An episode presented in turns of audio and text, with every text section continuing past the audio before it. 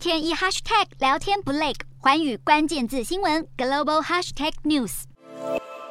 美国华府的法院从当地时间十八日开始，对背负两项藐视国会罪名的前总统川普顾问班农展开审判。班农因为拒绝在调查国会暴乱事件的委员会面前出庭作证，被处以藐视国会的指控。如今，班农在官司期间面对媒体时，依旧语气嚣张，大骂审理法庭。班农被认为是协助川普支持者发动国会暴乱事件的最大幕后指使者之一。他在事发后以媒体站在国会那一边，害自己不会受到陪审团公平对待为由，多次拒绝审讯。但班农突然在本月初改变心意，同意出庭受审。虽然他曾一度对陪审团人选提出质疑，但最后还是如期出庭。本次的审理案才闭门受审。知情人士表示，班农在过程中一直认为自己位阶在法律之上，除了坚决否认相关罪名外，还指责法庭有政治力量介入。如果法官最后判决班农的两项罪名正式成立，他将被判处三十天到一年的监禁，或是高达十万美元的罚款。但是从班农在二十一日，也就是官司进行的第三天所发表的言论来看，